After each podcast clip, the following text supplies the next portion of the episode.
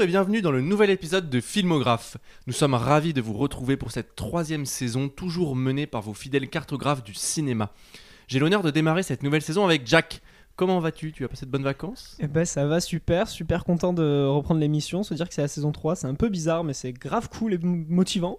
Oui. Donc euh, ouais, très bonnes vacances, de très bons films dont on va parler tout de suite. Très bonnes vacances à Avignon, n'est-ce pas? Oui, Festival d'Avignon, très fan de théâtre aussi, faut pas oublier l'autre art. Qui dit nouvelle saison dit nouveauté. En effet, les plus assidus d'entre vous auront probablement remarqué notre logo qui a fait peau neuve. Un grand merci à Héloïse pour son travail pendant les vacances estivales. Le rythme des sorties a lui aussi été modifié et vous nous retrouverez désormais tous les premiers vendredis du mois à 16h afin d'entendre nos rapports d'exploration cinématographique. Oh là là, mais c'est beau, c'est toujours mieux écrit, de, saison en saison, j'adore, j'adore, j'adore. Arrête. Arrête. C'est que le début, hein. Et pour ce premier épisode, nous allons rattraper le temps perdu et faire une petite rétrospective de l'été qui vient de s'achever en s'intéressant à trois longs métrages sortis cet été, la répétition Armand Nunez. Mais quels sont-ils? Jack, si je te dis plutôt saut en parachute à moto ou parc Astérix, tu me dis? Sans parachute à moto. Ok. Euh, si je te dis plutôt T2 à Paris ou Mojo Dojo Casa House? Ah, le T2 à Paris par contre. Waouh, ok. on respecte ses aînés. Et si je te dis claque doigt ou boum atomique Dur celle-là. Waouh, euh, je vais dire le deuxième parce que c'est le seul que j'ai compris. Vous aurez bien entendu reconnu euh, Mission Impossible euh, Dead Reckoning Partie 1, euh, Barbie et Oppenheimer, dont nous allons parler tout de suite. Mais d'abord, commençons par ton préféré. Enfin, je sais pas, hein, je ne connais pas encore ton avis, mais Mission Impossible Dead Reckoning Partie 1, réalisé par Christopher McQuarrie et écrit aussi par Christopher McQuarrie, et euh, avec Tom Cruise, bien sûr, le seul, l'unique. C'est sorti le 12 juillet 2023, ça dure 2h43, et le synopsis est le suivant. Ethan Hunt et son équipe de l'IMF se lancent dans leur mission la plus périlleuse à ce jour. Traquer une effroyable nouvelle arme avant que celle-ci ne tombe entre de mauvaises mains et menace l'humanité entière. Le contrôle du futur et le destin du monde sont en jeu. Alors que les forces obscures de son passé ressurgissent, Ethan s'engage dans une course mortelle autour du globe. Confronté à un puissant et énigmatique ennemi, Ethan réalise que rien ne peut se placer au-dessus de sa mission. Je vais Pas pas même déjà être de ceux aigri, qu'il aime. mais on dirait pas genre le synopsis de tous les films du monde. Non mais alors attendez, on arrête tout, on arrête tout. C'est genre vraiment ce que j'ai écrit sur mes notes. Ah, mais On dirait un peu le synopsis de toutes les missions impossibles. Ou même Non, mais- de Fast and Furious, tu sais. Non, il, euh, il a un nouvel ennemi plus fort que jamais et tout. je- Avant ah ouais. que l'arme tombe entre les mauvaises mains. Ok, en fait, c'est Ouais, non, non. En gros, c'est l'histoire de toutes les missions impossibles. Tu as complètement raison. Et je vais te laisser commencer. Rafraîchis-moi de ton avis. Ah oui, alors en plus, moi, Mission Impossible, euh, je les ai pas tous vus, honnêtement. C'est le genre de film que je serais même pas allé voir, mais par chance, euh, j'ai été traîné par mon père. Papa qui écoute ce podcast, je t'embrasse. Non, euh, voilà, mais j'avais un bon, bon feeling. C'est pas des films que, que je détestais. Pour moi, c'était bon un peu plus quand même euh, qu'un Fast and Furious, mais un bon film d'action à l'ancienne, euh, des cascades. je savais que l'histoire ne volerait pas haut, mais je passerais pas un mauvais moment. Mission Impossible 7, je suis arrivé dans la salle et j'ai eu toute cette première partie du film. Donc, à part Tom Cruise, j'avoue, je me souvenais de pas trop des têtes. Et il y a toute une histoire avec une ancienne collègue à lui qui meurt. Moi, je m'en fous, moi je spoil. De toute façon, c'est la première séance du film. alerte. Parce que de toute façon, on s'en fout, elle va être remplacée par une autre meuf qui aura les mêmes compétences, qui va devenir euh, une remplaçante dans l'équipe. Déjà, j'ai un peu du mal avec ce schéma narratif de tous ces films où tu fais mourir des, des, des- des- des personnages féminins pour les remplacer par d'autres qui sont à peu près équivalents, pour ensuite refaire le schéma narratif de elle découvre l'équipe, on la réintègre, t'as une sorte de pseudo-romance, mais pas trop romance, parce que bon, Tom Cruise, c'est pas non plus euh, l'agent 007, j'ai pas l'impression qu'il baise toutes les meufs dans tous les films. Tu es en train de me dire que si dans ton regard. Non, je suis en train de me dire, je vais censurer cette phrase. Excusez-moi. non, oui, Non, il voilà. y a moins, il y a moins ce côté, euh, en effet, séducteur. Ouais, euh, ouais. De Tom Cruise. Mais bon, après, ça reste Tom Cruise, donc. Euh, euh, bon, ça reste bien paternaliste et euh, bien. Et du coup, pour moi, euh, impossibles, euh, je... j'ai un peu du mal à savoir, à comprendre comment ça peut sortir encore aujourd'hui, dans le sens pourquoi ça marche, parce que c'est c'est un nanar, en fait. Et j'ai l'impression que ce film, d'autant plus, parce qu'il va traiter de la question de l'IA. Et c'est un peu maladroit, mais en même temps, c'est les sujets actuels. Donc j'ai envie de dire, je comprends que maintenant le méchant, ça soit l'IA. Et en plus, on aura le temps d'en reparler quand on fera une émission spéciale sur la grève à Hollywood. Waouh.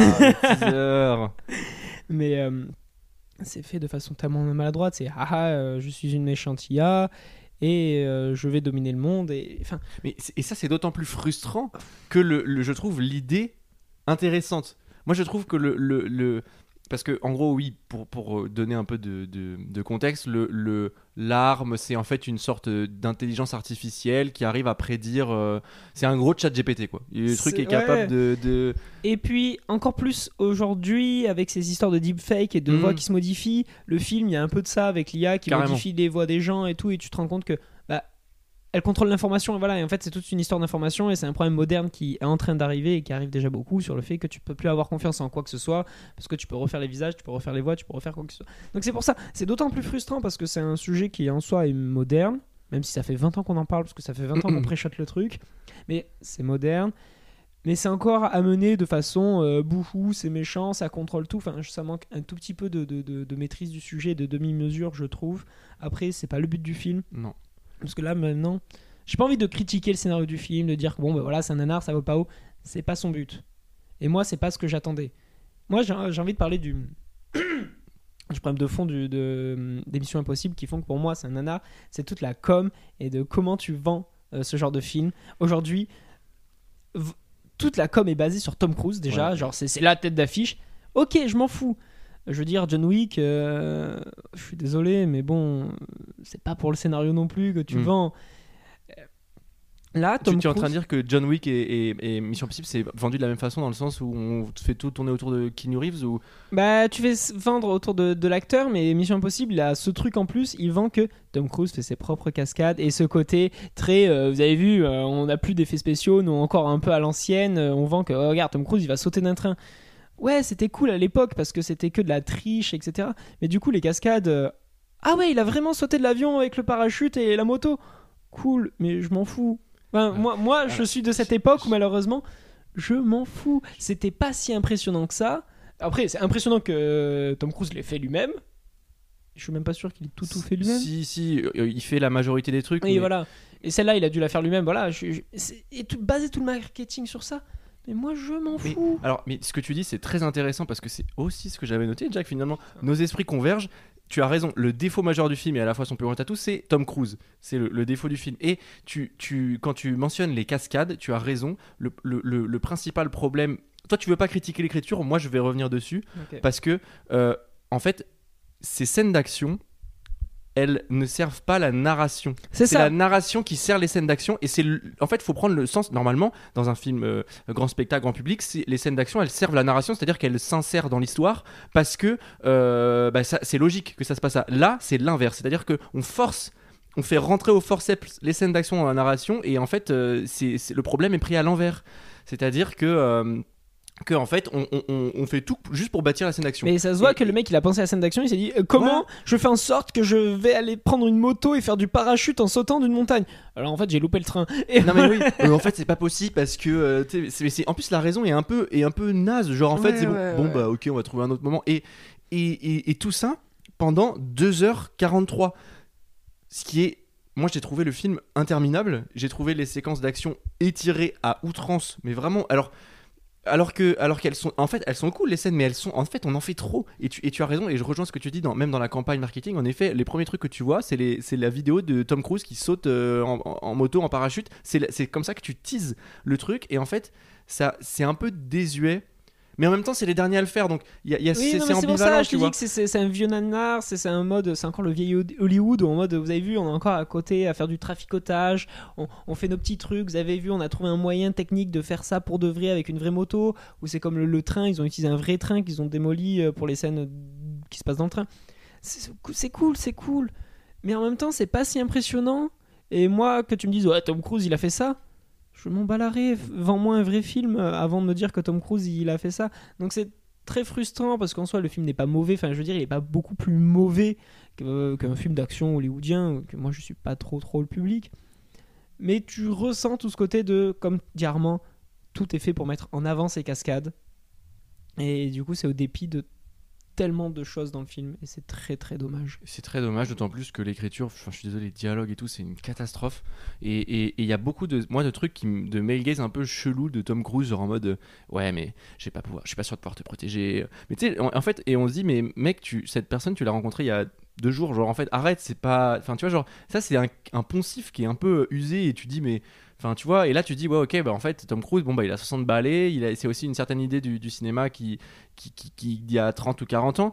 Et, euh, et euh, il faut savoir que les Missions Impossibles, du coup, contrairement à Jack, je les ai tous vus. Oui, parce Euh, que moi je suis arrivé là pour enregistrer l'émission et j'ai vu un gros coffret Mission Impossible avec tous les six derniers films en Blu-ray. Donc je me suis dit, autant je vais bah, critiquer un film devant un grand fan. Bah non, en fait, c'est vrai que je les ai vus, on les, enfin, je les ai tous revus là. euh, pas pour la sortie, hein, avant, parce que j'étais curieux, je les avais pas tous vus. Et c'est une saga qui est vraiment inconstante, dans le sens où il y a des épisodes qui sont très bien. Je pense notamment au dernier, le Fallout était est très cool, il se passe à, moit- à moitié à Paris, et j'avais trouvé, enfin c'était un, c'est un de mes préférés moi, donc c'est pour ça que j'attendais un peu quand même ce, Mission Impossible là, mais euh, grosse, grosse déception, hein. et, euh, et grosse fatigue en sortant de me dire... euh, en fait, le, je pense que le, problème, c'est ce qu'on ce disait, c'est Tom Cruise. Et euh, autant dans Top Gun Maverick, je sais pas si tu l'as vu, Jack. oui, bien sûr. euh, On en a parlé, voyons, on en a voyons. parlé, on en a parlé, mais to- to- Top. euh, T'as raison, quel connard. je vais couper ça.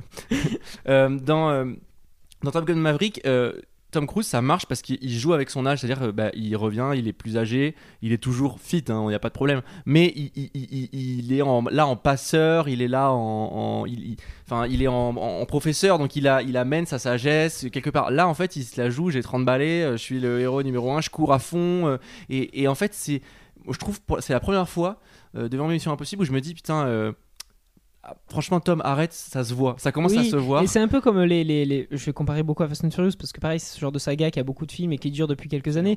Mais ce côté où l'acteur principal, ici Tom Cruise, est aussi producteur des films et ça se voit qu'il veut se mettre en avant et c'est au dépit d'un film. Et tu compares à Top Gun. Top Gun, euh, Tom Cruise c'est la star, mais c'est pas son projet dans le sens, Mm. c'est pas. Le but c'est pas de le mettre en avant. Le but c'est- de faire un gros film, un beau film euh, qui va effectivement euh, utiliser son passé avec le- le- le tout premier mais euh, qui va bien l'utiliser pour parler d'un héritage. Enfin, voilà, le but, c'est pas juste de dire, euh, voilà, euh, Tom Cruise, il peut repiloter des avions.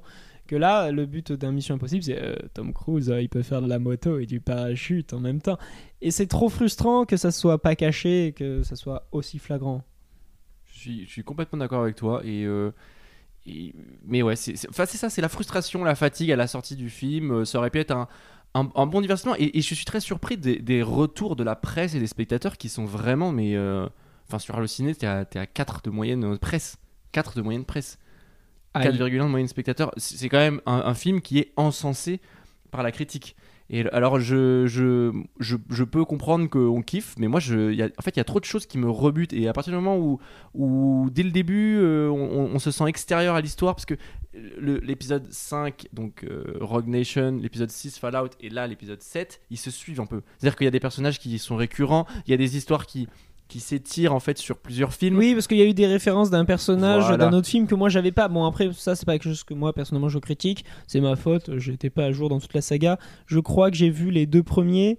Et justement, j'avais revu un peu Protocole Phantom. euh, Qui est très cool. qui était bah, justement c'est pour ça que j'avais un bon souvenir de Mission Ouais. Impossible c'est que Protocol Phantom il avait il avait un peu ce côté en plus de comeback euh, après des années où du coup ça comme une sorte de reboot de soft Ouais, reboot donc euh, c'est pour ça que je l'ai bien vécu de me dire ok je, je, je me remets dans le train avec eux après je n'ai pas vu la suite euh, par manque d'opportunité mais j'avais un bon souvenir quoi j'ai Protocol Phantom je dit je me souvenais des cascades genre si je dis pas de bêtises il y a sur un building Ouais, euh, il etc. grimpe un- le Burj Khalifa. euh, Et voilà, c'était très cool et j'avais pas cette sensation de euh, Tom Cruise en avant, Tom Cruise, Tom Mm. Cruise et le scénario il était un peu con mais moins nanar que l'utilisation de l'IA dans le scénario parce que en fait, ok c'est moderne mais ça fait 20 ans qu'on arrive à faire ce genre de scénario et en fait c'est juste que ça pue le scénario de d'IA d'il y a 20 ans alors qu'aujourd'hui on pourrait être beaucoup plus précis, beaucoup plus technique parce que c'est un vrai problème actuel et pas juste euh, mettre des pamphlets vus et revus parce que justement on a réussi à les anticiper tous ces trucs Maintenant, allons, allons plus loin. C'est tellement un sujet compliqué, vaste, et il faut en parler. Surtout aujourd'hui avec le cinéma où c'est même pas un problème dans la société et le, le, cinéma doit en parler. C'est un problème dans le cinéma et la société doit en parler. Enfin, c'est pour ça très frustrant et euh, surtout que tu peux pas dire non plus que c'est un mauvais film en mode Non, mauvais en tout point. C'est ça, c'est ça. Et il est très frustrant. Par contre, juste euh, de, deuxième question, le fait qu'il soit coupé en deux, toi t'en penses quoi? Bah, je, bah, je, je- en- coupé en deux et avec un épi- premier épisode qui dure 2h45. C'est ça. Je suis très dubitatif parce que franchement, j'avais clairement la place de, de Et- tout faire rentrer dedans. Et en plus, j'ai vu du coup des interviews des, des producteurs et tout, et qui disent Oui, j'avais pas envie de, de me dire je devais rush mon film en deux heures pour raconter toute mon histoire, du coup, on a préféré le couper au milieu et en faire deux films. Et moi, j'ai envie de lui dire euh, Frérot, euh, c'est long là, ton premier film, t'aurais pu le mettre deux fois ton premier film, et. c'est- C'est parce qu'ils veulent étirer. Je sais pas si comment ils avaient vendu Rogue Nation, mais. Est-ce que c'était aussi censé être le dernier? Et que là, ils disent que c'est le dernier, mais est-ce que du coup, on l'a quand même coupé en deux pour faire que ce soit le dernier? Mais il y en a deux Comme ça, Comme Harry peut- Potter. ouais, voilà, c'est Comme ça. ça, on aurait fait autant qu'Harry Potter. Et euh, c'est interminable. Enfin, et Oui. du coup, il y a- le deuxième, j'irai même pas le voir, euh, je pense. Ouais. Parce que je me Bah. dis, le premier, euh, il m'a pas vendu du rêve. Ah, ça me laisserait trop un goût d'inachevé. Je peux pas, je peux pas m'engager Bah, là-dessus. tu nous feras un euh, retour, Je ferai euh. un retour. et euh, parce que eux, ils jouent leur vie même. Enfin, je sais pas si tu te rappelles le- l'extrait pendant le Covid, parce que le film a été tourné pendant le Covid. Il Oui. y avait un extrait de Tom Cruise qui hurlait sur les gens parce qu'il portait pas de masque. Je sais pas si t'avais vu ça. Non, j'ai Bah, pas il y vu a un audio où, où il, il- il défonce l'équipe technique en mode ouais là nous on fait, on fait du cinéma il y a des gens qui peuvent plus bosser nous on travaille tout enfin c'était un, un- un truc hyper euh, tu sens que le gars jouait quand même euh, gros Ouais, et, Et- là, il est encore plus dans la merde parce que la deuxième partie a été reportée aussi, mais du Oui. coup, pas à cause du Covid, mais à cause de la grève de- des scénaristes. Et pareil, euh, mais pourtant, la date est maintenue pour l'an prochain, même si euh, je crois qu'ils ont tourné que 40%, donc euh, je pense qu'il est optimiste. Pareil, il va gueuler pour que ça aille vite et que ça tourne vite, mais euh, impossible, ça sera mission impossible pour que ça sorte. euh, excellent mais c'est une belle transition et je vais pouvoir passer sur Oppenheimer parce que tu savais qu'il y avait eu euh, un petit backlash entre euh, Oppenheimer et Mission Impossible Ah non, moi j'avais suivi avec Barbie Oppenheimer Oui, qui était euh, ironique et très drôle, mais je savais pas qu'il y avait Mais- entre les deux films. Bah, en fait, c'est encore Tom Cruise. Parce que, Tom- en fait, Christopher Nolan a dealé un- les écrans IMAX de, de, de l'Amérique du Nord et euh, il avait quasiment l'exclu sur les écrans IMAX pour Oppenheimer. Ah. Et euh, il s'avère que Mission Impossible est aussi en IMAX et donc euh, bah, Tom Cruise n'était pas content puisque euh, Oppenheimer sortait une semaine après la sortie de Mission Impossible et donc il s'était fait sucrer et voilà le lien entre les deux. Petit lien, voilà. Je vois, je vois, bah, j'aime bien, j'aime bien. Et donc Oppenheimer, Jack, réalisé, je l'ai dit, par Christopher Nolan. Au casting, euh, je vais citer que 4 noms parce qu'il y en a Beaucoup 10 trop. 000. donc il y a Cillian Murphy qui interprète Oppenheimer, Emily Blunt, euh, la compagne d'Oppenheimer, Robert Downey Jr., euh, un personnage, euh, Matt Damon, un, un second personnage, Florence Pugh. euh, et beaucoup d'autres. Et euh, donc, comme son nom l'indique, ça raconte l'histoire d'Oppenheimer. C'est sorti le 19 juillet 2023. Ça dure 3h01. Et euh, je vais vous lire le synopsis pour vous donner un petit peu de contexte. Mais en gros, Oui, c'est l'histoire d'Oppenheimer. Waouh, c'est bon, synopsis terminé. En 1942, convaincu que l'Allemagne nazie est en train de développer une arme nucléaire, les États-Unis initient dans le plus grand secret le projet Manhattan, destiné à mettre au point la première bombe atomique de l'histoire. Pour piloter ce dispositif, le gouvernement engage G. Robert Oppenheimer, dit Opie, brillant physicien qui sera bientôt renommé le père de la bombe atomique. C'est dans le laboratoire ultra secret de Los Alamos, au cœur du désert du Nouveau-Mexique, que le scientifique et son équipe mettent au point une arme révolutionnaire dont les conséquences vertigineuses continuent de peser sur le monde actuel. Waouh. Stylé. Bah, c'est beaucoup plus stylé qu'un synopsis de Mission Impossible. Absolument. Euh, écoute, je vais commencer. Bah Je oui, j'allais te le proposer de toute façon. Oppenheimer. Alors, tu l'as dit, c'est sorti en même temps que Barbie. C'est important d'avoir en contexte parce que c'est un peu les deux gros hits de l'été. Euh, c'est un projet qui m'intrigue depuis le début parce que j'étais très curieux de voir comment Nolan allait, euh, allait euh, poursuivre sa carrière parce que il y avait Dunkerque qui était un film un peu déjà en marge de la carrière de Christopher Nolan euh, qui s'intéresse enfin qui changeait un petit peu ce qui ce qui- euh, comment dire éthique de cinéma a changé un petit peu. Bon après il y a eu Tenet où il revenait un peu vers du Inception qui, qui était euh, il renouait en fait avec sa verve blockbuster euh, épique très spectaculaire. Et là quand il annonce un biopic déjà c'est le premier biopic qui, que Nolan fait. Oui, et en sûr. plus, euh, c'est dans, dans un, enfin, à une époque, les années 40, euh, euh, on annonce un film de 3 heures sur la bombe atomique, donc on se dit, waouh, euh, Nolan qui fait du, du spectaculaire, la bombe atomique, c'est genre le Oui, truc. ça lui va bien. Absolument. Et, euh, et donc, du coup, j'y allais quand même avec de la curiosité. Il faut dire que les gens étaient grave hype parce qu'il y a quand même une. Une superbe com, hein, je veux Voilà. dire. euh, On en a bouffé. euh, Parfois, les biopics, tu peux souvent passer à côté. Mais là, le biopic de Nolan, euh, si tu si t'avais pas entendu parler, c'est que t'es pas sorti de chez toi. Voilà. Et donc, du coup, grosse, grosse hype. Je vais le voir Day One.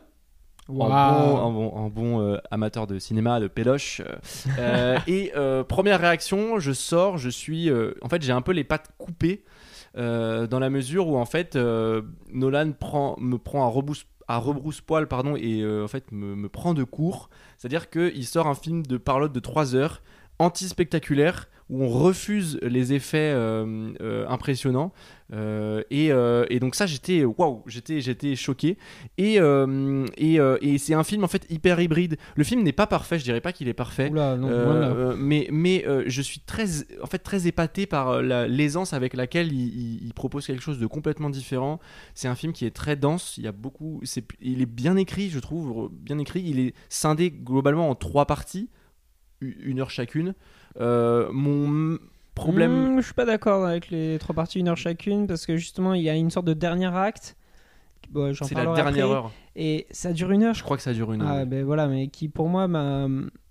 Bon, j'en, j'en reparlerai après, mais qui a été un peu compliqué, où j'ai l'impression qu'il y a eu un deuxième film collé au premier qui ressortait euh, beaucoup trop.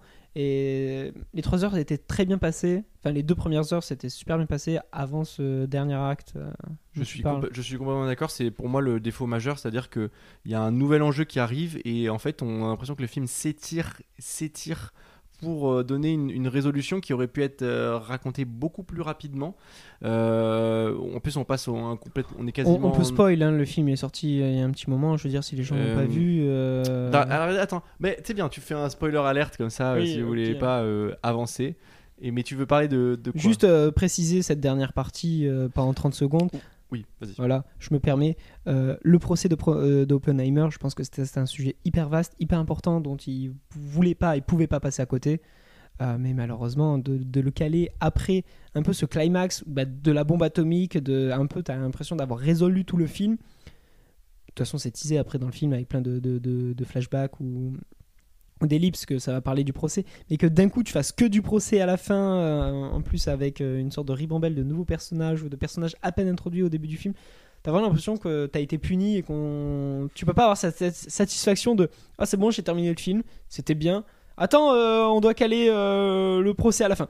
Ah Bon, ben voilà. D'autant Et- plus qu'il y a des très il y a- bizarre. Il y a des effets scénaristiques de retournement de situation, des personnages qui changent un peu de un peu girouette, qui sont un peu forcés et, je Et trouve qui ont qu'il été mal introduits et avant qui parce qu'il y a n'apportent pas tellement de grand-chose. personnages. Ouais, mais alors là, si tu soulèves un point intéressant, il y a beaucoup de personnages. Euh, fin du spoiler ou... Mais euh, oui, ou... Enfin, il y a beaucoup de personnages, mais, mais euh, ce, qui, ce qui me fascine, c'est sa gestion du casting, dans la mesure où il y a énormément de gens qui ont été teasés. Genre, vraiment, le- la liste du casting est sortie très longtemps avant, donc on savait qu'il y avait plein de gens. Et j'ai rarement vu une aussi bonne utilisation, dans le sens où chaque acteur arrive avec son personnage et se dilue dans son personnage. Et j'ai vu que des personnages. J'ai pas vu des guest acteurs venir euh, où je dis ah tiens c'est lui ah tiens c'est lui. Il y a forcément un peu cet effet là parce que tu reconnais euh, Rami Malek tu reconnais euh, ce genre d'acteur mais euh, tu t'es quand même moi je suis surpris je pense il y a un passage avec Casey Affleck qui est incroyable où genre le mec il fait flipper de ouf et, et, et, et c'est plein de gars qui arrivent comme ça et je trouve que ça c'est très très bien géré. Ouais, mais j'ai trouvé ça assez dur parce que c'était beaucoup trop riche en personnages. Enfin, je suis désolé, mais en, en homme blanc euh, habillé de la même façon de cette époque avec des noms compliqués. Oh, J'avoue, il y a plein de prénoms. peu j'ai- germanique. Ouais, c'est ça. Et c'est trop dur de se souvenir qui fait quoi à un moment parce qu'ils font que des réunions à 10 et tout euh, parfois. Et après, j'ai envie de dire, bah, c'est normal, ils étaient nombreux à cette époque et tout. Et euh, le fait de sortir justement des grands acteurs, des têtes connues, ça permettait, je pense, aussi de, les différencier. Comme c'était des têtes Ah, que tu arrives sûr. à identifier, que si tu mettais que des gens euh, pas trop connus, bah, ce serait des gens pas trop connus, tous habillés de la même façon, euh, que tu vois pas forcément beaucoup à l'écran. Ça aurait été encore plus difficile et intense. De toute façon, après je fais un point sur comment j'ai vécu ma séance, mais euh, intense, je pense que c'est un bon mot quand même. Ah oui, oui, bah tu sors, euh, t'as as de la charge sur les épaules, quoi. Genre, c'est c'est un film qui se digère. Moi, j'ai eu du mal à. Enfin, j'ai eu besoin de- d'un peu de temps pour réfléchir au film, à ce que j'avais aimé, ce que j'avais pas aimé, parce que c'est vrai que c'est un gros, gros morceau. Euh, en plus, euh, quand tu vas le voir, bah, à 20h, tu sors, il est minuit, quoi. Euh, et, euh, et ouais, en fait, je, c'est- moi, mais c'est quand même le, côté un peu Paris, tu vois, oser euh, dire bon, bah vas-y, je fais 3 heures de ça, je raconte cette histoire, euh, euh, je, vous, vous ferai pas d'explosion promis, parce que même, il y, a- une séquence de, de, de d'essai de bombes nucléaires qui est très très impressionnant, il y a une très belle montée en tension, où genre tu termines à 50 de BPM easy, mais l'explosion en elle-même est pas, est pas, pas si impressionnante que ça, je trouve. Et, après, je l'ai pas vu, c'est vrai que je ne l'ai pas vu en IMAX, je l'ai pas vu dans une salle. Dans les salles à Paris qui font l'IMAX où là euh, vraiment on en prend beaucoup. Mais en fait j'ai du mal à imaginer à quoi sert l'IMAX tant euh, il y a en fait pas tant de scènes euh, si bah, qui, qui nécessitent justement d'avoir un écran plus grand. Et, et aussi le truc qui m'intéresse et peut-être que tu peux tu peux m'éclairer dessus c'est le en fait le, succès du film. C'est à dire que je trouve que c'est un film qui est pas du tout évident et je Non, suis mais, très, euh, je suis très euh, surpris par la réaction des gens et le et le- l'enthousiasme et c'est tant mieux hein, genre, enfin je suis surpris dans le bon sens Mais après, déjà, il y a beaucoup, c'est l'effet Nolan aussi. Oui, mais c'est et, et c'est là où je veux en venir, c'est que c'est un des c'est un des c'est un des derniers, enfin c'est un des pas des derniers, mais c'est un des seuls réalisateurs qui juste par son nom fait venir le, le grand public. Et là, je dis vraiment le public large, c'est-à-dire les gens qui vont au cinéma euh, deux fois dans l'année ou une fois par an, ils vont aller voir le Tu film. sais que tu vas voir Nolan, et c'est un peu pour moi l'anti-Mission Impossible pour rester dans le thème de l'émission. C'est que Mission Impossible, le réel, tu t'en fous. Là, tu vas pour Tom Cruise. euh, C'est le, Tom Cruise qui va porter le nom du film. Là, c'est l'inverse, c'est le réalisateur. Parce qu'il va s'effacer dans son film, mais tu sais que du coup. Tu peux pas dire qu'il va se mettre en avant, le Nolan, dans un film quand t'es réalisateur. Tu.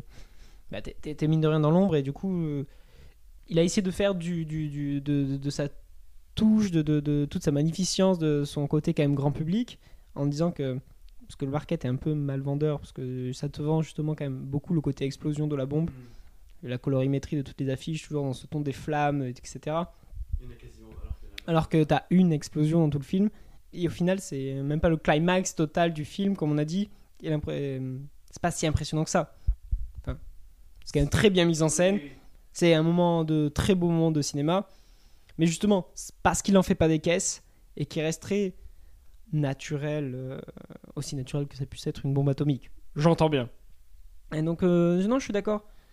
Le film est pas du tout accessible pourtant. Parce que euh, sur deux points, il y a beaucoup de gens qui critiquent l'aspect physique, ou en mode Nolan, il a essayé d'être très vrai, vrai sur toute la physique quantique et tout.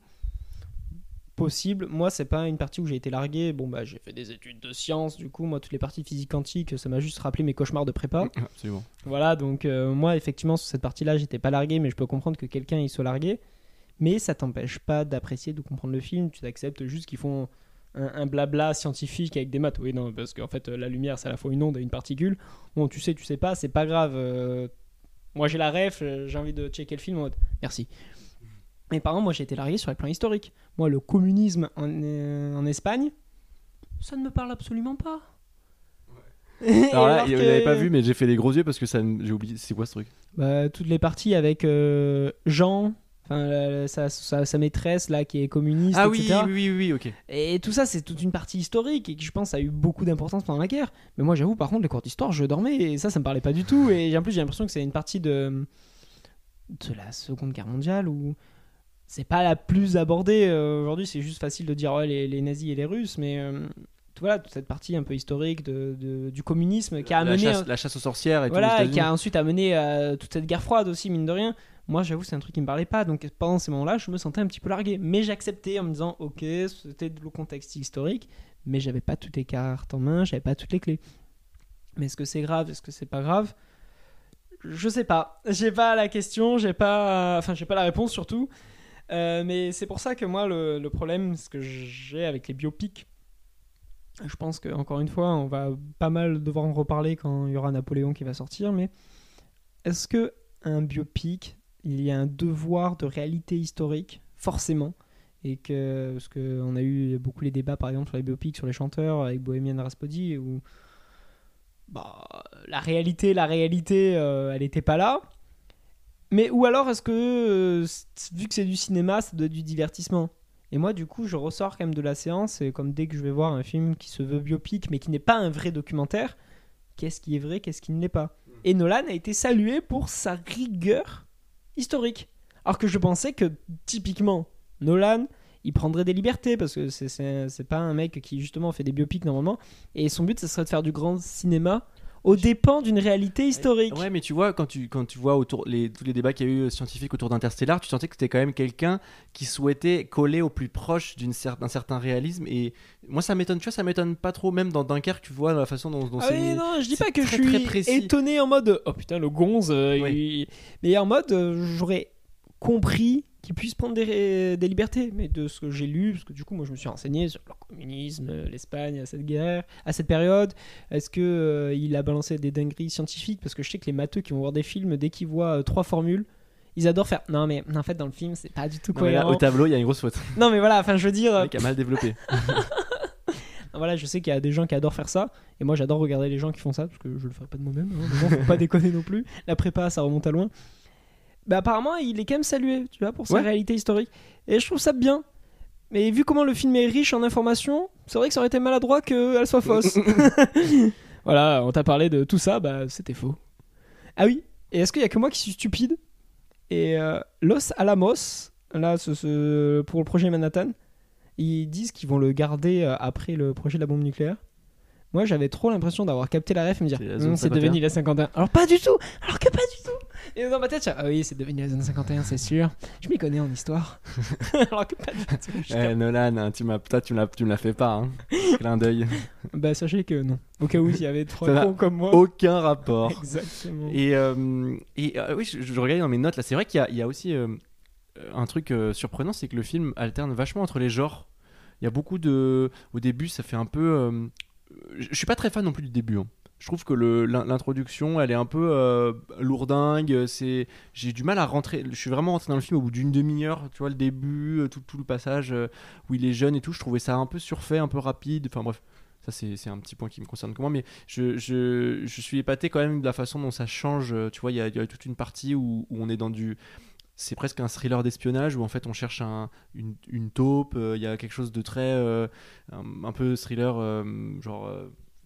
Je sais pas comment, je sais pas, pas d'exemple qui vient en tête, mais bon, bref, thriller, on cherche quelqu'un, on sait pas qui c'est, ça peut être lui, ça peut être lui. Euh, t'as la partie procès, t'as des parties, euh, il y a la fameuse scène euh, que Nolan tease, enfin, j'ai vu beaucoup teaser sur Twitter, euh, la scène d'horreur, qui est voilà une scène qui est intéressante. Je, je dirais pas que c'est une scène d'horreur, mais qui est une scène intéressante parce qu'en termes de mise en scène, elle joue avec pas mal de, de codes et tout. Et moi, tout ça, je trouve ça quand même, c'est une somme de, de- points positifs qui sont, qui ne peuvent pas être négligés. Donc, j'en ressors en me disant quand même que c'était, c'est un film, im- enfin, je vais pas dire peut-être pas important, mais c'est quand même un film qui est, qui est quand même très réussi sur beaucoup de points.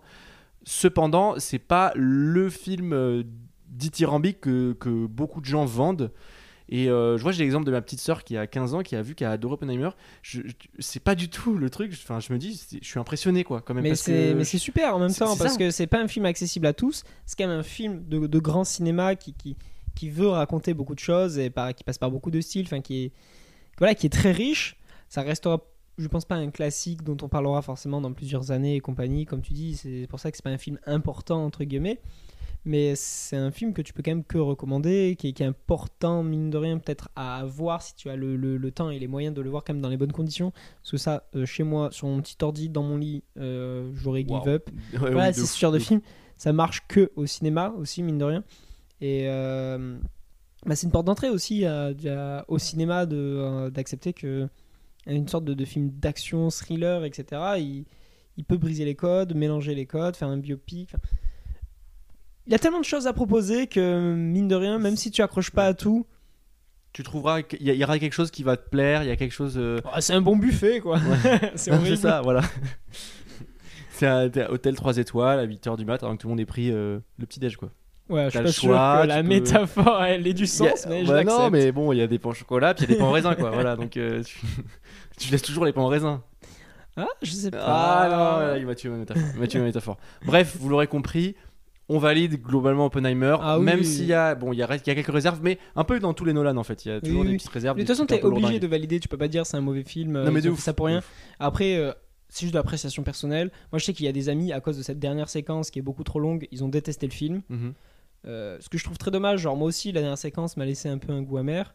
Mais je peux pas dire que j'ai détesté le film parce qu'il y avait tellement de choses à prendre, de pain au chocolat à prendre, que je ne... à cause du pain au raisin à la fin.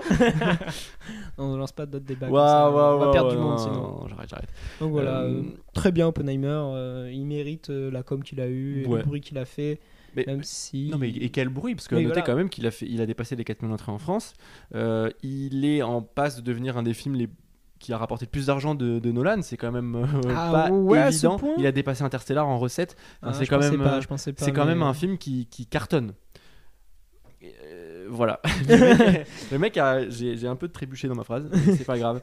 Euh, si vous avez été sur Terre cet été, vous savez que en même temps que Oppenheimer, il y a eu Barbie, euh, l'anti-Oppenheimer, le fameux Barbenheimer, euh, à savoir un film euh, tout feu, tout flamme et un film rose bonbon. Ouais. Genre, il n'y a pas plus antinomique. Genre euh, que un biopic qui se veut historique et très premier degré. Et un truc, le truc le plus kitsch du monde. Le biopic d'une poupée. Ouais, voilà, je. Oui, c'est. Rose. Oh, Ouais. là, non.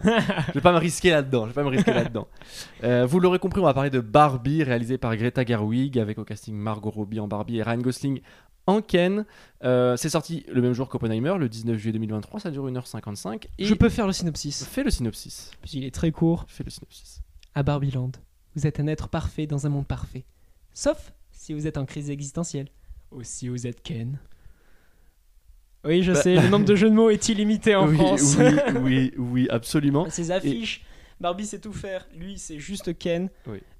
Est-ce que ça a été prévu? Mais je- Ah, alors ça c'est une excellente question. Mais tu vois, en même temps, lui, il, enfin quand tu vois le film, euh, c'est c'est pas des, euh, bon là on commence direct dans le film, mais c'est pas du tout. euh, on va dire que là, je trouve que le, le- le- le- la question du sexe. C'est pas genre les Ken sont pas des gars qui sont obsédés par le sexe. Et Non, donc, non, du coup, non, mais- je trouve que ça fait un peu un non. En fait, le tourner comme ça, c'est un peu un, un non-sens du coup. Non, mais c'est juste com. que c'est une traduction littérale. Oui, It's just Ken. Donc en français, bah oui, c'est juste Ken. Mais t'es obligé d'avoir Oui, ce jeu de mots en tête grave. parce qu'en français, bon, bah, pour les 2-3 personnes qui savent pas, Ken, c'est quand même euh, un synonyme pour dire baiser, quoi. Donc. euh, J'adore. Moi, je, ce mais jeu oui, de de mots que ouf. t'as. Il n'y a De que en France qu'on peut avoir ce jeu de mots où tu fais. Ah, Ryan Gosling, Bien. mon cochon. Non, mais en c'est plus, pour c'est ça. la- le mec à la tête de l'emploi quoi. Non, mais tous, mais c'est même dit dans le film hein, qu'ils ont la tête de l'emploi quand même. euh, genre Margot Robbie, c'est Barbie. euh. Je veux dire, quand t'as une voix off dans le film qui te coupe et qui te dit si, si, Margot Robbie a vraiment la tête de Barbie, tu te dis ah oui, le, le- Oui, c'est c'est vrai. assumé à 100%. Mais bref, euh, marketing à part, Armand, le film alors, t'en as pensé quoi? Alors si tu me lances comme ça, j'en déduis que vraiment tu vas juste me fracasser après. Mais moi j'ai grave kiffé euh, Barbie. Euh, si vous écoutez ce podcast, vous savez que je suis un grand fan de Ryan Gosling. Donc euh, j'attendais le film. Mais non J'attendais le film, même si j'avoue que les visuels, les premiers visuels sortis, ça me faisait un peu flipper. Euh, Ah L'esthétique ouais du film me, me rebutait un poil. Pas d'accord, au Et, contraire, euh, parce que. Mais ça m'intriguait quand même, tu vois. Mais ça, ça, ça me, ça me Toi, le côté pas. kitsch, ça te faisait peur comme Bah, ça. ça me faisait un peu peur. J'avais peur. Je me suis dit vraiment, ça va être juste un, un bonbon euh, merdique, enfin un, Oh, un, oh. un, un- un dragée Bon. de Bertie Crochu, quoi, euh, avec redonné, quoi, tu vois. mais euh, mais euh, du coup, voilà. Et puis, bon, à noter que les teasers, ils révèlent pas l'intrigue. Et ça, je trouve ça très cool parce que c'est rare. Euh, Enfin, et même le trailer. Enfin, j'ai pas revu. le mais- trailer final. Ah, peut-être le trailer final, C'est oui. c'est ce qui m'a presque déçu et rebuté alors que j'étais hyper hype par le projet. Moi, c'est le trailer final qui m'a qui m'a fait très très peur parce que Ah moi ouais. je voulais que tout se passe dans le monde des Barbie Hmm. et quand dans le trailer final on t'annonce qu'il y a une sorte de, de- c'est un isekai quoi Barbie retombe dans, va dans ça, le monde réel euh, j'étais en mode oh non est-ce que c'est une sorte de Sonic ou quoi? Tu sais, genre euh, monde de Barbie 5 minutes, puis ensuite c'est Ah, c'est Barbie chez les humains Mm. On va faire que des blagues Non, pitié, non Je veux mon monde kitsch et coloré où ça chante et ça danse et tout en plastique. Mais euh, rassurez-vous, ce n'est pas ça. Mais le Oui, trailer m'avait fait peur comme ça, que- oui, c'est vrai. Oh non. Hmm. Je, je suis foutu, ça va être juste des blagues euh, lourdingues sur Barbie dans le monde réel, alors que non, moi j'avais envie de faire le monde réel, j'avais envie d'être dans le monde de Barbie pendant deux heures, quoi. Et donc, quand tu vois le film, tu te rends compte quand même que la partie dans le monde réel est pas si mal que ça. Non, parce qu'elle est courte, elle raconte ce qu'elle doit raconter, et puis euh, ben voilà, et après on passe à autre chose. C'est ça. C'est pas genre tout le plot du film, c'est pas que Barbie aille dans le monde réel, c'est les problèmes existentiels de Barbie qui sont le point le plus important du film. Et ça, voilà, donc pour moi j'ai trouvé ça très bien, le passage dans le monde réel, il, il marche. Et, comment chaud. t'as vécu ta séance Parce que moi, je dois avouer que c'est, c'est, je pense, que c'est une des meilleures séances de l'année que j'ai faites. Dans le sens, dans le mood général de la salle. Euh, bon, après, je l'ai vu euh, le l'avant-première du mardi soir. Donc, Monsieur euh, a des avant-premières. non, mais euh, aussi, tu sais, euh. euh, MK2, ils, ils passent les films le- la sûr. veille à 20h, ils font une séance. Et donc, bon, tout le monde était en rose, l'ambiance était grave, grave cool. J'aurais Et, adoré. et franchement, franchement, je pense que c'est vraiment une des meilleures séances dans le sens où je me suis grave marré. Parce que c'est vrai qu'en fait, je me suis rendu compte que je vais pas voir tant de comédies que ça au cinéma. Et, et- et une bonne comédie euh, comme ça, enfin. Je je m'entends parler, je me dis, ouais, le mec dit c'est une bonne comédie Barbie. Mais moi, franchement, j'ai- grave, grave rigolé. Je trouve que, je trouve que Ryan Gosling, bon, euh, il est. Je trouve ça hyper marrant parce que j'ai l'impression que le gars a vraiment du second degré, il se prend vraiment pas au sérieux. Et du coup, il va, il va à fond. On en voit même le. le- Et de toute façon, c'est toi le premier à dire que Ryan Gosling, c'est quelqu'un de, de très drôle au cinéma et qu'on a tous l'habitude de le voir en mode mec hyper sérieux, sans sentiment. Et ce film ne fait que prouver que c'est un mec ultra drôle. c'est un acteur tout. polymorphe, il sait faire, il sait faire beaucoup de choses. Et mais bon, c'est- pas grave, hein, c'est les, gens contre moi, quoi. Mais, euh, mais non, mais oui, il est, il est hyper drôle, il a beaucoup de second degré. Et tu, mais tu le vois dans, le, dans la façon dont ils font, dont ils, euh, dont ils accompagnent le film. euh, Genre le mec est en mode, il fait que des blagues sur Ken, il est toujours dans le délire. Tu vois, euh, genre euh, I'm Kinoff et tout, genre, et je trouve ça hyper marrant euh, que le gars prolonge vraiment ce, ce délire. Et, euh, et de toute façon, ça se voit dans le film que tu peux pas, peux pas te prendre au sérieux et faire un film comme ça, tout ce qu'il fait.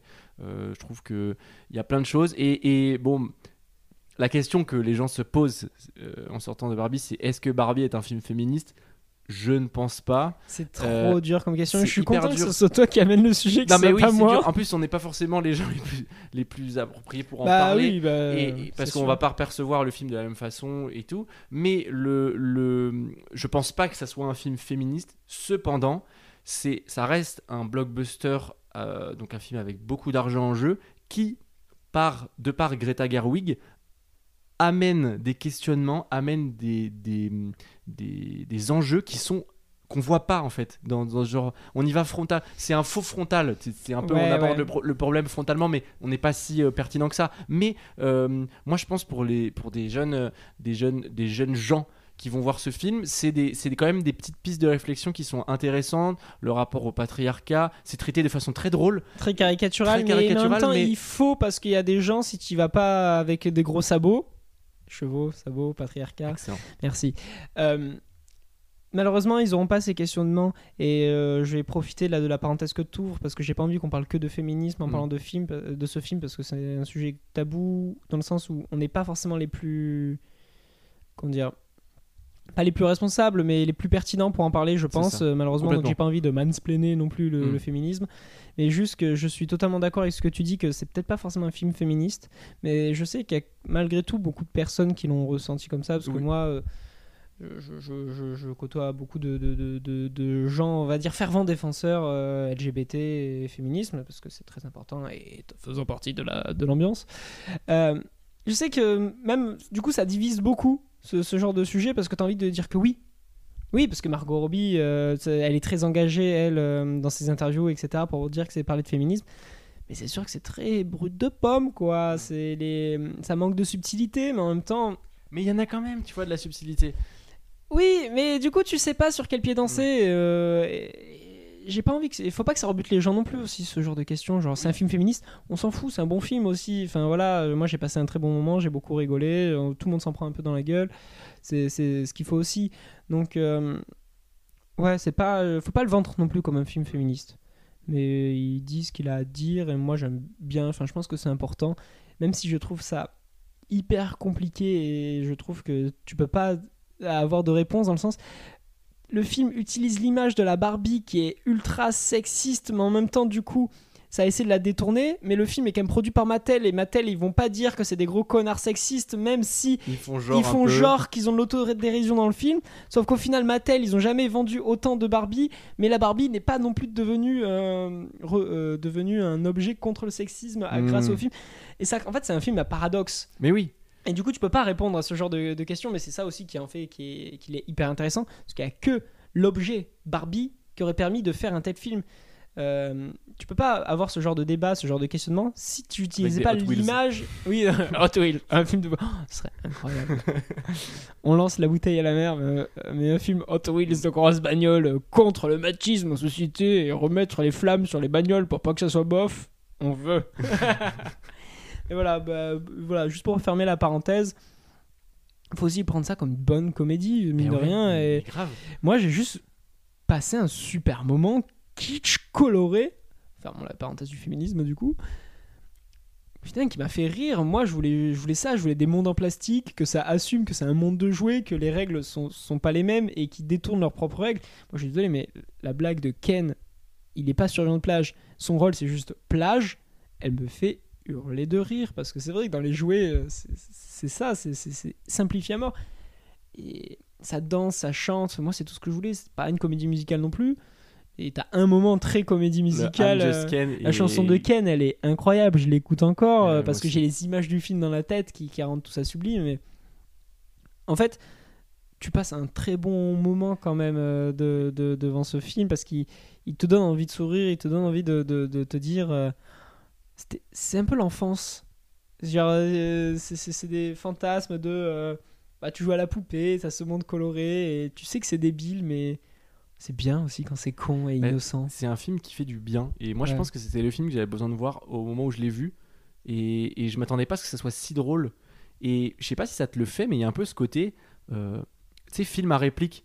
Genre en mode, euh, ouais, tu sais, il y a telle blague, telle blague. Et c'est de ça, tu. À punchline, ouais, Ouais, bah, parce que c'est ça marche. Et c'est ça, et tu sais, c'est le genre de film, après tu dis, ouais, tu sais, les gens ils vont se dire les punchlines et tout, genre, et il y a un peu ce délire là, et j'ai très envie de le Ah revoir. bah en moi, euh, les chevaux et le patriarcat avec des potes, euh, maintenant, dès qu'on parle de chevaux, on parle de patriarcat, quoi. la et scène, c'est vraiment, hyper drôle. la scène où il découvre le patriarcat. Et c'est incroyable. hilarant. Moi, j'ai, moi, j'ai- genre, j'en pouvais plus. Genre, vraiment, je trouve, je trouve ça tellement. Mais c'est tellement. ma- Enfin, Et en plus, c'est tellement débile et Mais- forcé, mais en même temps, tu dis, ouais, mais c'est ouais, ça. mais, Ça marche. c'est ça, tu vois. C'est débile et forcé, et en même temps, ça, il y a du sens, tu vois. Genre, c'est pas juste euh, faire un truc. Moi, je trouve que, enfin. Le monde est tellement absurde qu'il faut réussir à en faire encore plus. Bah Pour voilà. que ça passe, c'est tout. Mais juste, voilà. Et puis après, le Mojo Dojo Casa House, euh, juste, il est. Mais je sais pas, tous les outfits, tout, c'est, très, très, très marrant. Même si, alors. C'est un peu comme. C'est pas un film parfait non plus, tu vois. Il y a des, il y a des Non, trucs. qui vont pas. euh, euh, je pense notamment au niveau de. C'est vrai qu'au niveau de la narration, c'est un peu compliqué de comprendre où ça veut en venir. À un moment donné, euh, on sait pas trop. Parce qu'il y a aussi le. J'ai vu pas mal de critiques qui. Et je l'ai pensé un peu aussi. Il y a des moments quand même où Ryan Gosling il stylise le show un petit peu dans le sens où on en fait beaucoup autour de lui Oui. au début.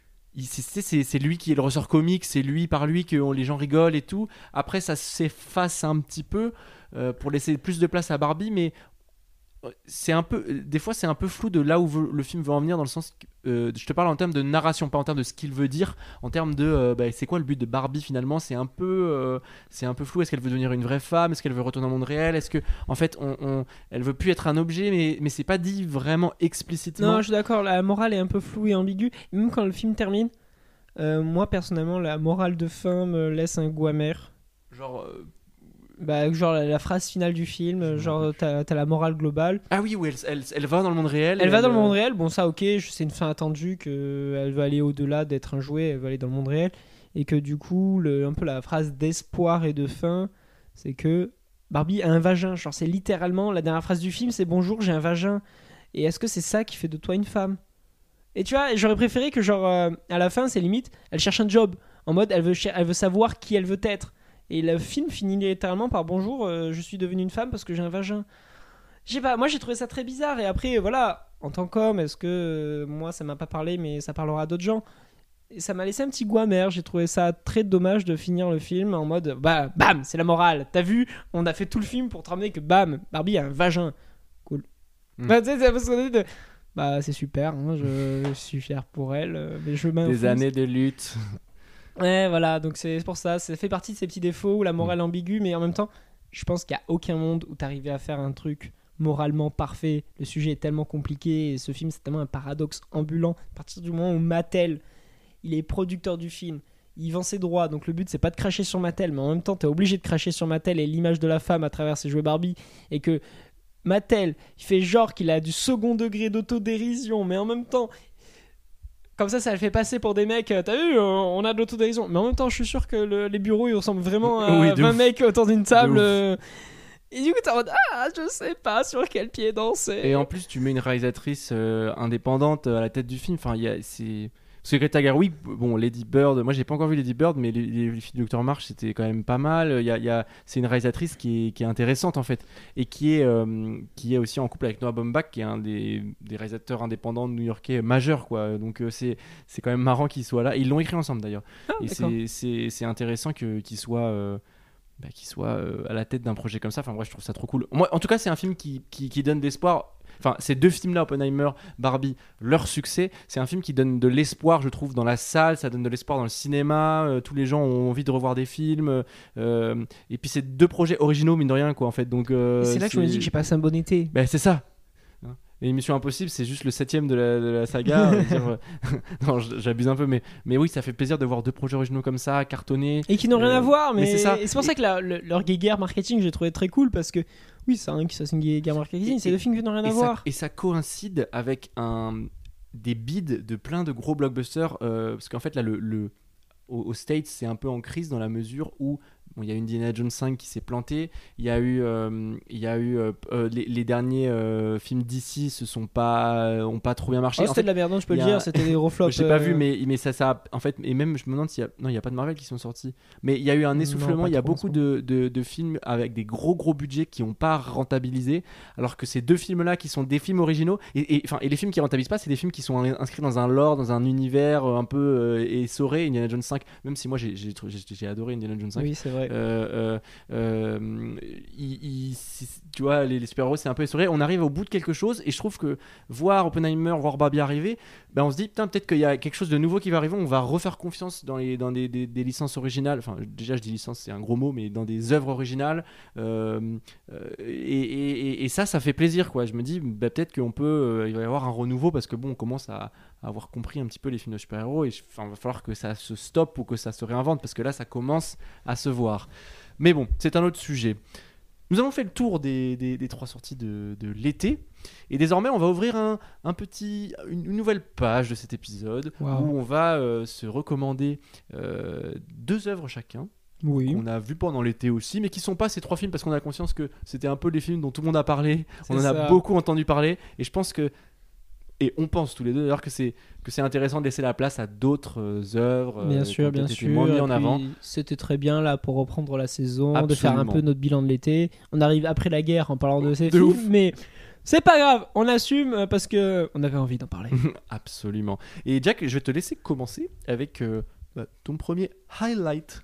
Oui, alors le premier, euh, c'est pas non plus un petit film que personne n'a vu, indépendant, mais euh, disons que comme ma séance n'était pas prévue et a été un peu étrange, il m'a beaucoup marqué. J'ai envie de parler de Élémentaire, mine de rien, euh, de, de, de, de Disney, enfin Pixar, Disney quoi, maintenant, mais tout est sous la bannière Disney aujourd'hui. Euh, que j'ai beaucoup aimé, alors que je ne pensais même pas vouloir le voir parce que je pensais que ça allait être un peu, j'ai l'impression, je pas la déchéance, mais ce moment où ils savent plus quoi faire. Euh, élémentaire, ça avait beaucoup de com, etc. Mais le concept du film, c'était un Roméo et Juliette, le feu et l'eau. Je trouvais pas ça hyper original au premier abord. Euh, même les bandes annonces, bah oui, ça avait l'air joli, ça avait l'air d'être une ville où t'as des gens en feu, t'as des gens en eau, t'as des gens en air, en terre. euh, cool, mais merde, l'histoire ça va être quoi? Ça va être qui les méchants? Ça va deux minutes. Puis, j'ai arrêté d'être un vieux con. Et euh, je me suis rappelé de mon film préféré de chez Pixar. Je me suis rappelé de Vice Versa ou Inside Out. Euh, et je me suis dit, putain, c'est quoi l'histoire de Vice Versa déjà? Ah oui, c'est une fille, elle déménage. Voilà, fin, fin, fin du synopsis. Et elle est triste dans sa tête. Et je me suis dit, oui, mais en vrai, ils sont très forts pour prendre des histoires hyper simples et réussir à te les rendre super belles. En plus, l'animation va être incroyable. Je suis sûr qu'il y aura des idées visuelles avec le feu, l'eau et compagnie qui seront cool. Vas-y, euh, fais-toi kiffer, va tout seul dans ta salle de cinéma. Je rentrais de soirée, j'avais, pas dormi. Et de séance de 7h du mat, euh, premier, ouverture du ciné quoi. J'attendais mon train, je me suis dit vas-y, euh, au pire si je m'endors devant, je m'endors et si je m'endors pas, tant mieux.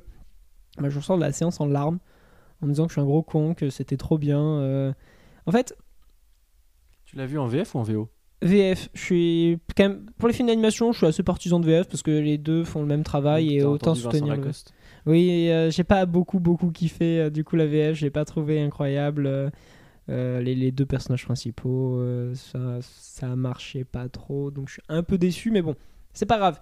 Je suis quand même fervent défenseur de, de, de la VF, et notamment dans ce milieu où que ce soit justement VOVF, ça veut rien dire, c'est voix anglaise ou voix française.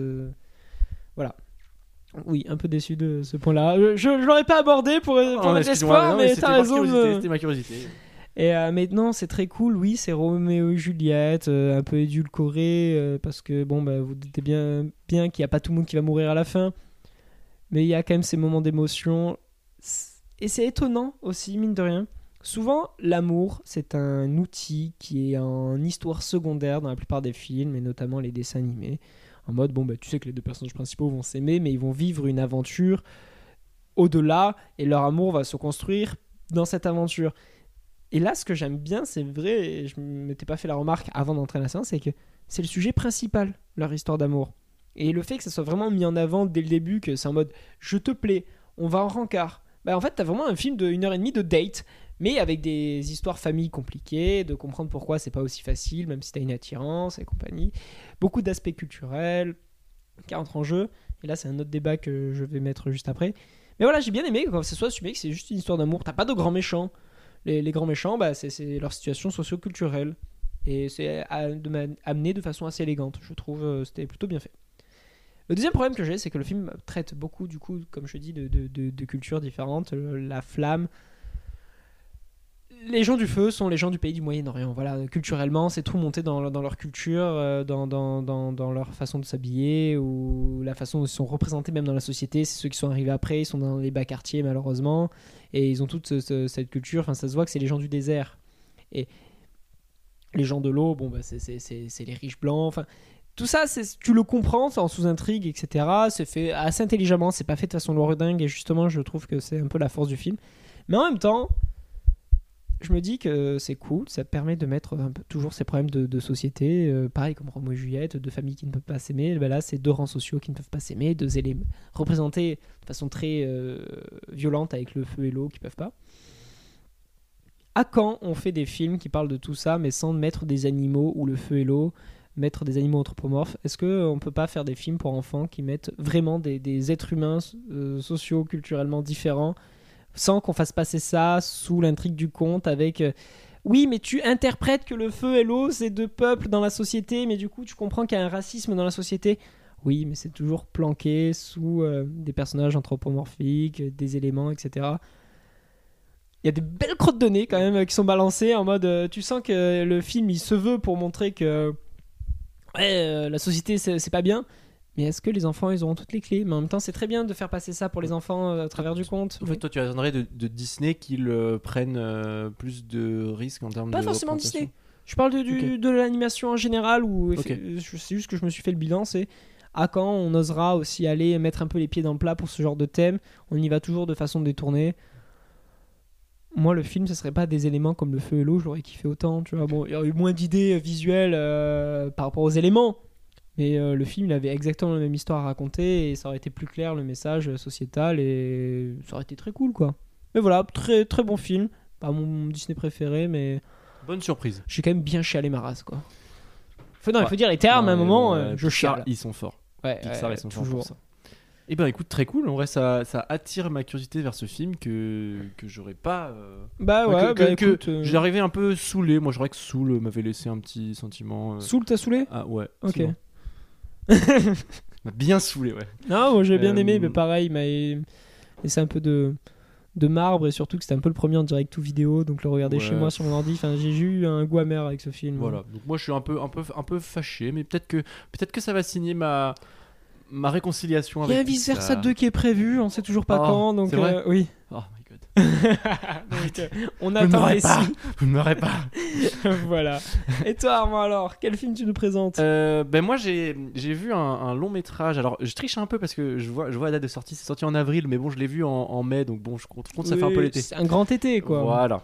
Et euh, ce film, c'est Chien de la casse. Euh, c'est euh, donc réalisé. C'est un premier long métrage de- d'un gars qui s'appelle Jean-Baptiste Durand. Euh, c'est avec Raphaël Quenard et Anthony Bajon.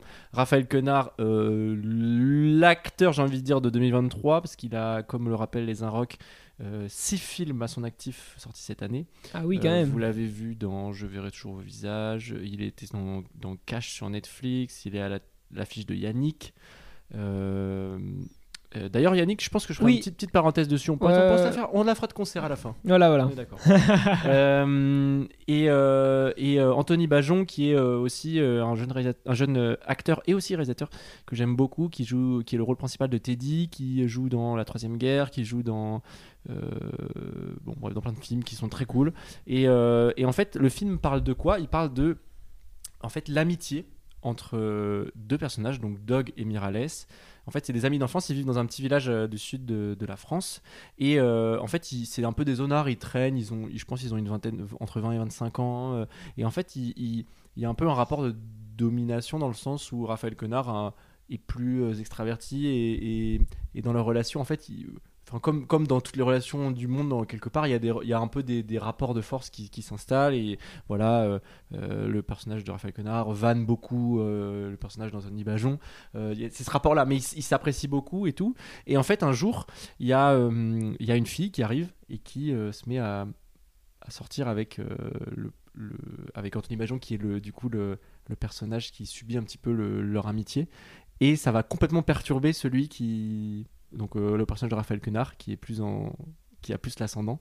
Et c'est un film d'une infinie finesse sur un, un- Ok. un thème qui est pas du tout évident, c'est l'amitié euh, masculine Ouais, et qui est Et- pourtant très simple, qui t'as l'impression. très très simple et, et en fait c'est enfin j'ai été j'ai été très ému parce qu'il y, y a beaucoup de scènes en fait où, où qui me font penser enfin qui, qui font écho avec des, des choses que, que tu vis des rapports euh, bah, entre entre garçons où euh, il y a des phénomènes de groupe il y a des phénomènes de leadership qui s'installent mais que des, des jalousies intrinsèques dans Absolument, un groupe et que, que- tu mets jamais des mots dessus. non, et que t'as jamais, que, euh, sur lesquels on s'attarde pas, ou, ou que quand je les ai vécus, j'étais trop jeune pour comprendre vraiment ce qui se passe. Et je trouve que ce film met beaucoup en lumière quelque chose, c'est-à-dire que c'est un film qui est très riche parce que le personnage qui a l'ascendant, c'est un personnage qui, qui lit beaucoup, qui. Bon, c'est Raphaël Quenard, donc il a un phrasé de un peu de, de zonard, de gars euh, de la street, tu vois. Et, en même temps, c'est un personnage qui lit énormément, qui a beaucoup de culture. Et, euh, en fait, il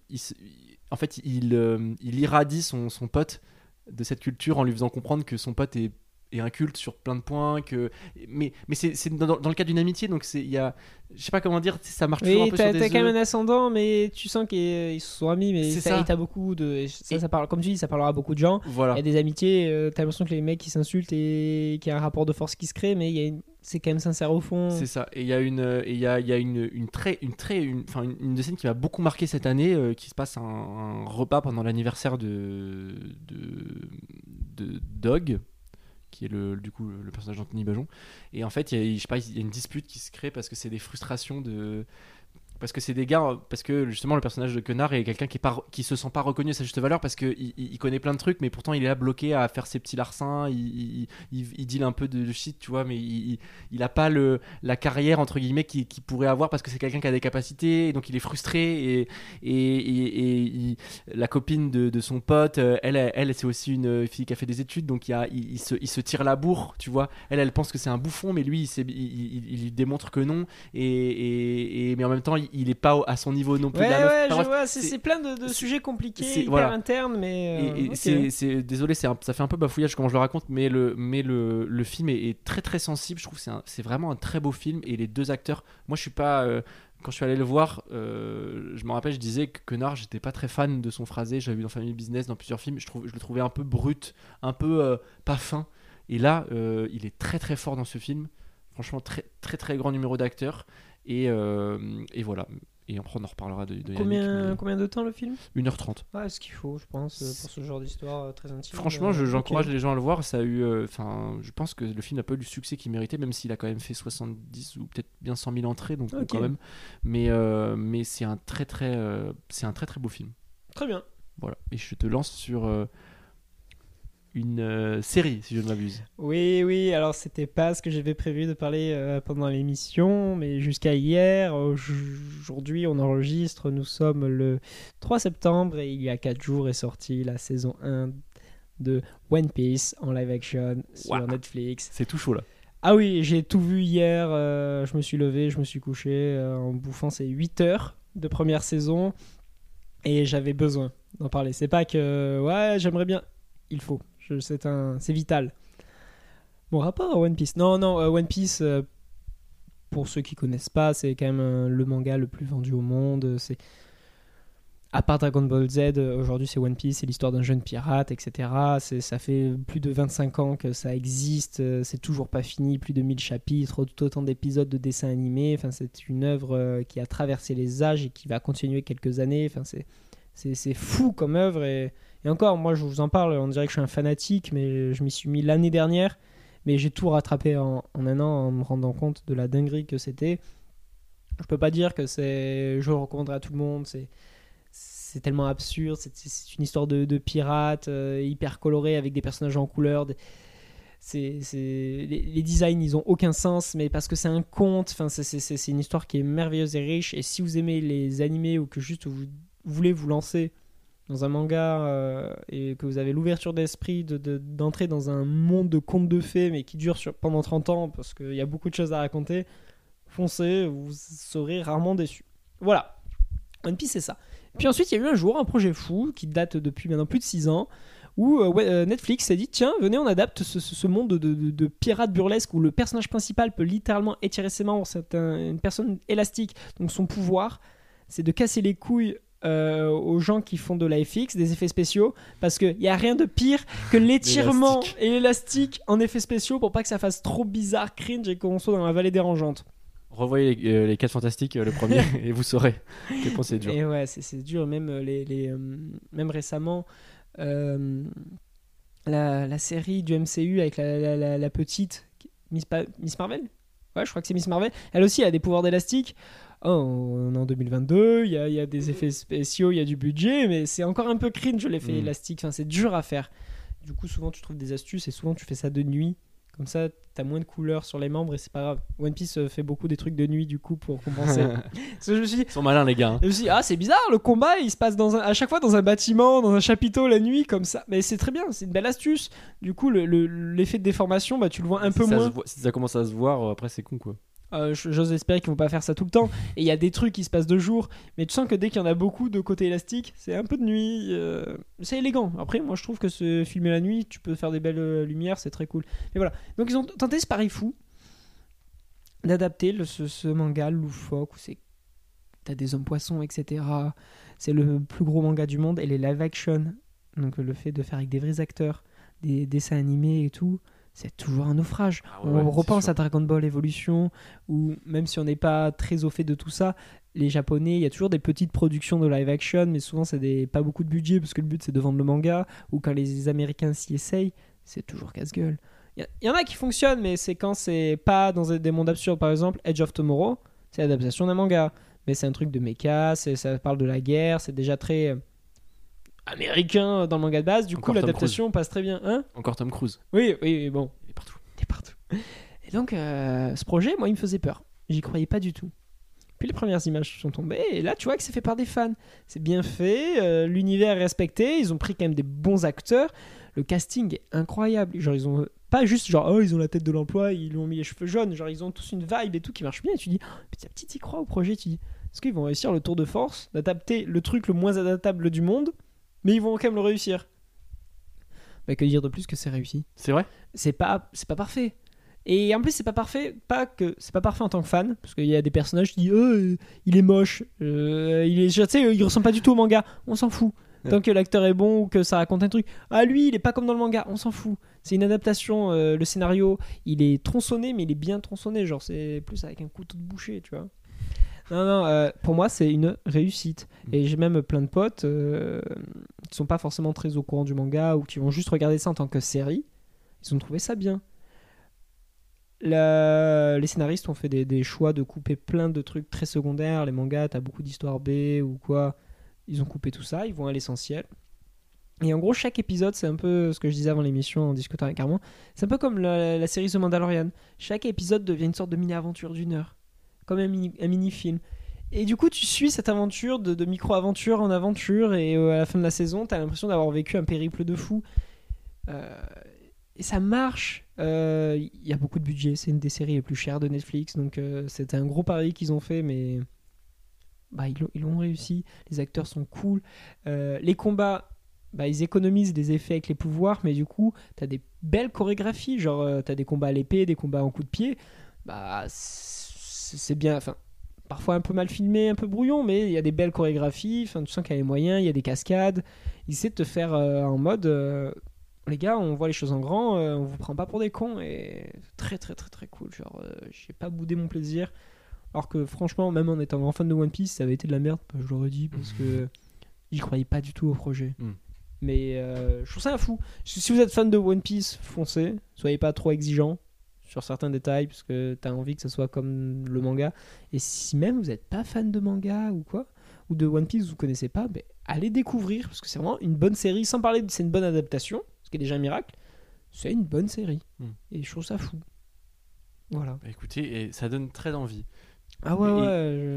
je- Et franchement, ébahi. bah écoute, euh, en vrai, c'est c'est intéressant et je pense que ça cartonne parce que bon, ça a l'air d'être. Ah oui, c'est le premier dans 84 pays Ouais, déjà. donc euh, ça, ça va, ça va bien marcher. Je, je, je Enfin, pense. on leur souhaite, hein, euh, on leur souhaite. bah, je- et je me le souhaite aussi, parce que je veux une saison 2. Voilà, c'est- dit. Ok, bah écoute, très cool, on ira, on ira guetter ça. Allez, guetter ça. Allez, Là, je parle à vous qui écoutez. pitié. Euh, moi, le deuxième film que je voulais mettre en avant, donc c'est pas forcément euh, hyper original, mais c'est quand même euh, Anatomie d'une chute. Ah, je l'ai la, pas vu la Palme d'Or euh, 2023 à Cannes, euh, réalisé par Justine Trier. Euh, on adore Justine Trier, enfin, moi j'adore Justine Trier, euh, avec Sandra Hüller et Swan Arlo, qui sont les deux, en gros les deux acteurs principaux. C'est sorti le 23 août 2023, ça dure 2h30. Euh, c'est à Ah, il est long. Ouais.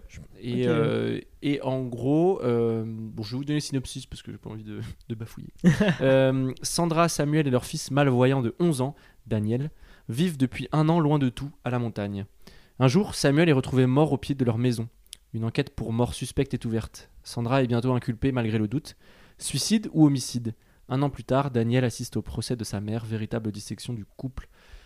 Et euh, c'est une bonne, euh, c'est un bon synopsis parce que c'est extraordinaire. Vraiment, c'est un, c'est un, ça fait partie de ces films quand on les voit, euh, c'est le, vertige. Tu, tu sors, tu te dis mais mais quel, tu sais que c'est, en fait tu sors, tu sais que c'est un grand film déjà. Tu, tu, tu le sais, tu, c'est évident.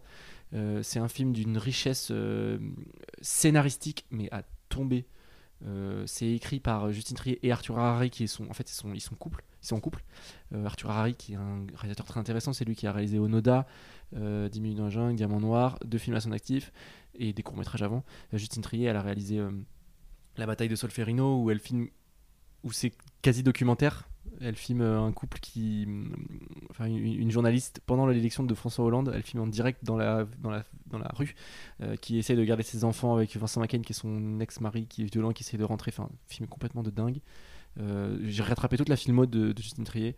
C'est une cinéaste qui est hyper intéressante Euh, beaucoup beaucoup de choses. Et la une chute c'est vraiment c'est le chef d'œuvre enfin c'est un chef d'œuvre inées- enfin, pas inespéré parce que c'est une, une- une- pardon une réalisatrice qui a beaucoup de talent. Euh, mais c'est un franchement c'est un film mais de, de, de fou. C'est pour moi un, un grand favori au, au prochain César. Euh, c'est un film qui va tout rafler parce que c'est c'est évident. Enfin, c'est de l'évidence. Et pourquoi c'est évident? C'est parce que ça, ça parle de beaucoup de choses, donc ça analyse en fait le couple. Et en même temps c'est un film de procès. Et ce qui est intéressant, euh, je me rappelle quand j'étais allé au tribunal de Paris voir les comparutions immédiates, ce qui m'avait fasciné, c'est qu'en fait, euh, toi, quand tu es en dehors du système euh, judiciaire, tu vis ta vie, tu dis bah oui, en fait, le, procès, tout ça, c'est pour rétablir la vérité. Mais en fait, ça te fait questionner ce que c'est la vérité. La vérité par rapport à un jury, par rapport à la justice, c'est un, ensemble de faits qui t'emmènent vers une conclusion. A- Sauf que souvent, cette une opinion euh, aussi qui rentre en compte. voilà. Mais cette opinion, elle est, elle est, euh, elle est euh, un peu biaisée par les faits. C'est-à-dire qu'on se repose sur des faits. Et quand tu, la plupart du temps, quand tu regardes des faits, t'aboutis à une vérité qui est partiellement celle que tu as toi en tête si tu es impliqué par exemple. Bref, c'est un sujet vaste, mais c'est c'est ça qui m'a fasciné, c'est-à-dire qu'en fait, à partir de plein de faits, on peut aboutir à une vérité qui n'est que partiellement celle que tu as vécue, ou... mais c'est celle qui sera reconnue et qui sera euh, enregistrée et qui sera euh, conservée comme euh, souvenir. Et, et- et en fait, le film parle de ça, c'est-à-dire qu'est-ce qui est la vraie vérité. euh, et en fait, le- là, le synopsis te dit est-ce que c'est elle ou pas? C'est pas ça la question. Ouais, la question, ouais. c'est comment on dissèque un couple qui a des problèmes, qui a des trucs qui vont bien, qui a des problèmes. Bah, comment on grâce dissèque À comment- l'anatomie d'une chute. Voilà. C'est fou. Et, en même temps, c'est un, film qui, analyse les rapports dans un couple, euh, qui analyse aussi euh, où, est la vérité, le- leur enfant est malvoyant, euh, comment, fonctionne une famille, comment on réagit face à d'un événement comme ça, comment le système judiciaire aussi peut broyer tout ce qu'il y a sur son passage pour, pour faire entendre ce qu'ils ont en tête. Enfin, c'est un film somme, c'est un film euh, brillant, c'est vraiment un film brillant euh, qui, mérite la Palme d'Or. C'est je vous dis, c'est- vraiment un film qu'il faut aller voir. C'est un film qui marche très très bien. Il a, fait presque plus de 300 000 entrées en une semaine, donc euh. C'est le meilleur démarrage d'une Palme d'Or depuis 10 ans. c'est mérité. C'est pas forcément un film qui est évident. C'est pas forcément très accessible. Il faut s'y abandonner un petit peu parce que c'est long. Il y a beaucoup de de dialogue, il y a des flashbacks, ça revient, ça va, c'est un film très ambitieux et, et franchement je vous encourage très très fortement à aller voir parce que c'est ça vaut le coup et puis parce que bah, c'est sais à Palme d'Or, c'est français, enfin c'est c'est Euh, très très réussi, très très réussi. C'est pas très développé, mais allez le voir parce que j'ai pas envie non plus de trop raconter parce qu'il y a beaucoup de- d'éléments qui sont intéressants. ouais. Et, et, euh, Me spoil pas, je vais le voir la semaine prochaine. Voilà, tu m'as ouais. re-reconvaincu, mais voilà, n'en parle pas trop. parfait.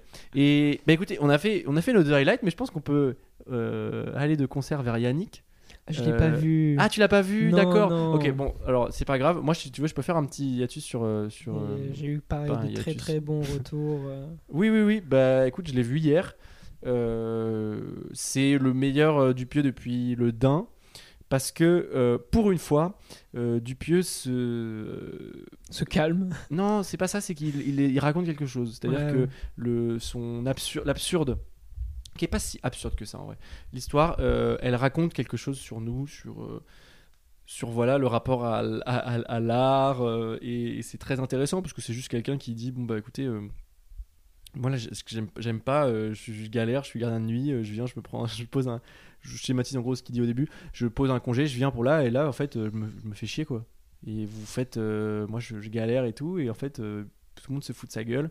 Et il y a ce rapport du coup à, toi spectateur en fait et ou même la personne lambda dans la rue qui se sent pas forcément écoutée par les autorités partout il y a quelque chose de très c'est un miroir un peu inquiétant quand même ça, ça met le mal à l'aise et je trouve ça très très intéressant donc euh, allez voir et bah, Quenard encore une fois j'en parlais dans Chien de la casse mais euh, là aussi j'avoue qu'il est très très fort et je pense que comme le disait aussi les Inrocks, euh, les Césars, euh, il va, il est bien parti. Je pense pas dans la catégorie meilleur acteur, mais dans la catégorie meilleur espoir, il, je pense qu'il n'y a pas beaucoup de, de, de gens en face. Ouais, voilà. Et, euh, et, et voilà, Yannick, très intéressant aussi. belle curiosité. Ouais, très cool, très, très envie d'aller le voir parce que c'est vrai que moi j'avais un peu l'effet aussi du pieux. Fatigue. Ouais, c'est ça. Ouais. Genre, j'ai- j'aime beaucoup, mais à un moment, c'est- c'est- ça allait pas de, de mieux en mieux non plus. Euh, fallait qu'il se calme, mais on m'a tous dit non, mais Yannick, vraiment, t'inquiète, euh, il, il a bien remonté la pente. Tu, tu vas retrouver, ben, ou beaucoup comparé à Le Dain, où c'est c'est pas de, de l'absurde forcément très drôle ou débile. Non, mais il y a une vraie histoire, quoi. C'est ça. Et euh, du coup, non, je suis très hype et pareil, je vais essayer de le voir au plus vite. Parfait. Eh bien, je crois que c'est la fin de cette émission.